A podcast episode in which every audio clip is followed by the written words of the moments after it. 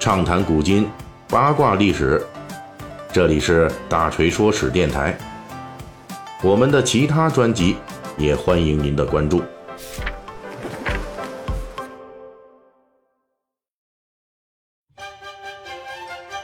最近三期《三国演义》系列解密，咱们聊这个东汉末年，著名意见领袖刘表是如何在自己的暮年重新振作，一跃成为荆州之主。后来呢，又是如何因为受制于荆襄士族的力量而作茧自缚的？不过刘表呢，毕竟也曾经是一代豪杰，他也不会眼睁睁地看着自己沦为荆襄士族的傀儡。历史上的刘表曾经在他主政荆州的近二十年时间里，持续做出努力，对那些阻碍他彻底掌握荆州的世家大族势力进行过反击。刘表的反击到底是什么呢？又为何最终会失败呢？咱们本期为您讲述。呃，前几回说过了啊，这刘表之所以无法将荆州力量完全整合为自己的力量，就是因为他当初是孤身一人过来的，缺乏自己的行政班底和直属军队，因此无论是行政措施还是军事行动，都要通过荆襄大族在荆州当地的力量来实现。结果就是刘表很多时候无法贯彻自己的主张。对此，刘表在主政荆州之后，就开始了自己的行动。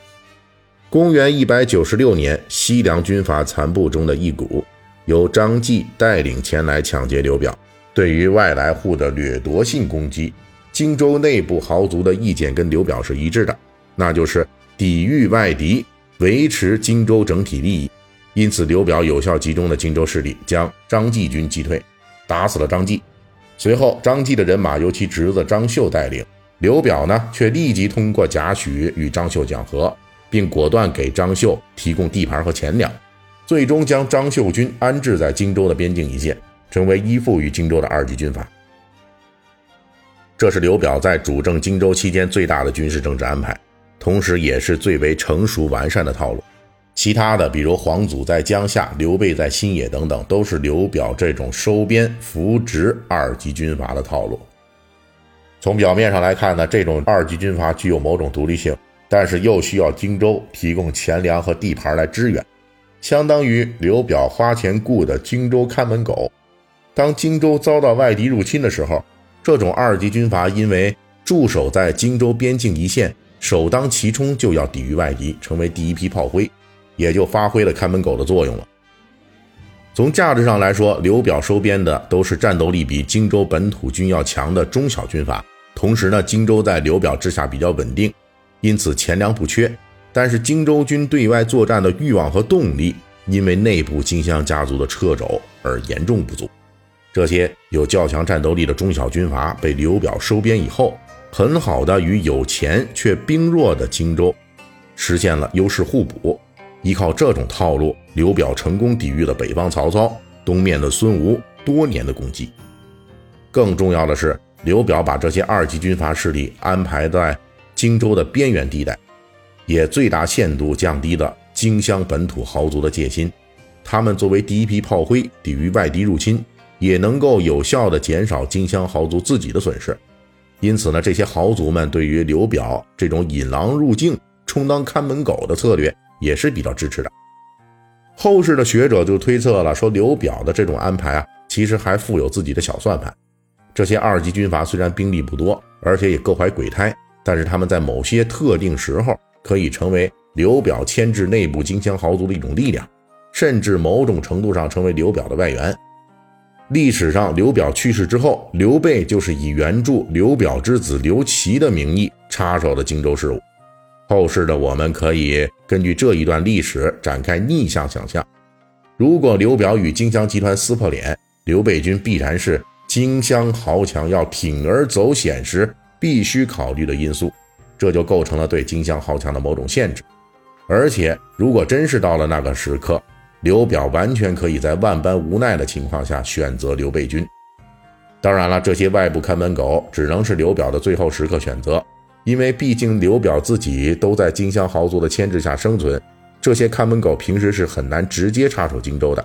对于刘表来说，能够维持这样一批外来户在荆州豪强的夹缝中生存下来。就是他所能做的最大限度的限制荆襄豪族的措施。要想真正压制把持着荆州权位、控制着荆州军力的这些豪族们，笼络、雇佣一批外来军阀看门狗只是辅助措施，真正的核心对策还是是得建立自己的行政队伍和自己的军队。但是呢，一直到刘表去世，这两件重要的大事他都一件没完成。按理说，他作为名士建立自己的人才队伍并不难，但是，一方面，荆襄豪族垄断了荆州绝大部分的这个职位岗位，并且呢，互相勾连，呃，形成这种关系网络，给刘表重用自己人造成了巨大障碍。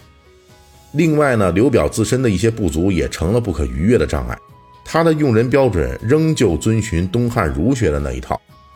比如说。名士王粲因为长得比较丑，按照当时的儒学人才标准，就是人丑代表没本事，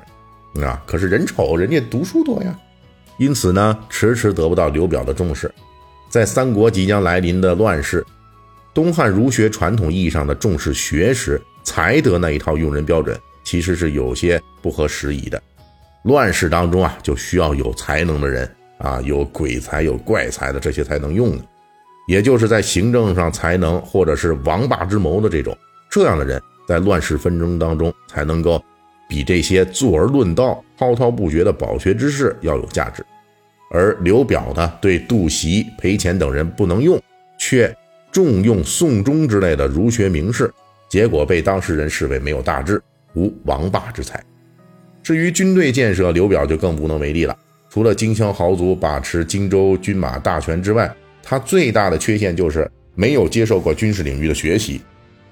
这属于知识结构上的重大缺陷。按照荆州生活过的诸葛亮啊、甘宁等人的评价，刘表不晓军事，也就是没有军事才能。那诸葛亮是用兵名家，甘宁呢是阵前猛将，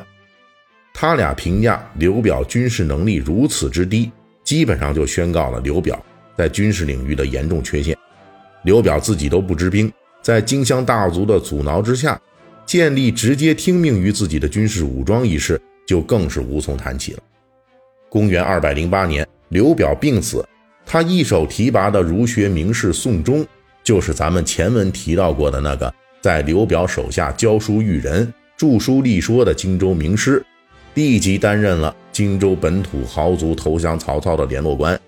也就是投降使者。并且很好的完成了这个任务，正如后来鲁肃规劝孙权组织赤壁抗曹时说的那样，豪族名士们都可以投降曹操并获得好处，唯独孙权不可以。当曹操以压倒性的力量来荆州时，荆襄豪族很自然的就抛弃了刘表，选择了新主人。在这个过程中，宋忠的人生轨迹很好的注释了刘表作为荆州之主的悲剧，那就是。乱世中的军阀没有自己的人才和军队，割据一方的故事再好，也终究有梦醒身灭的那一天。本期大锤就跟您聊到这儿，喜欢听您可以给我打个赏。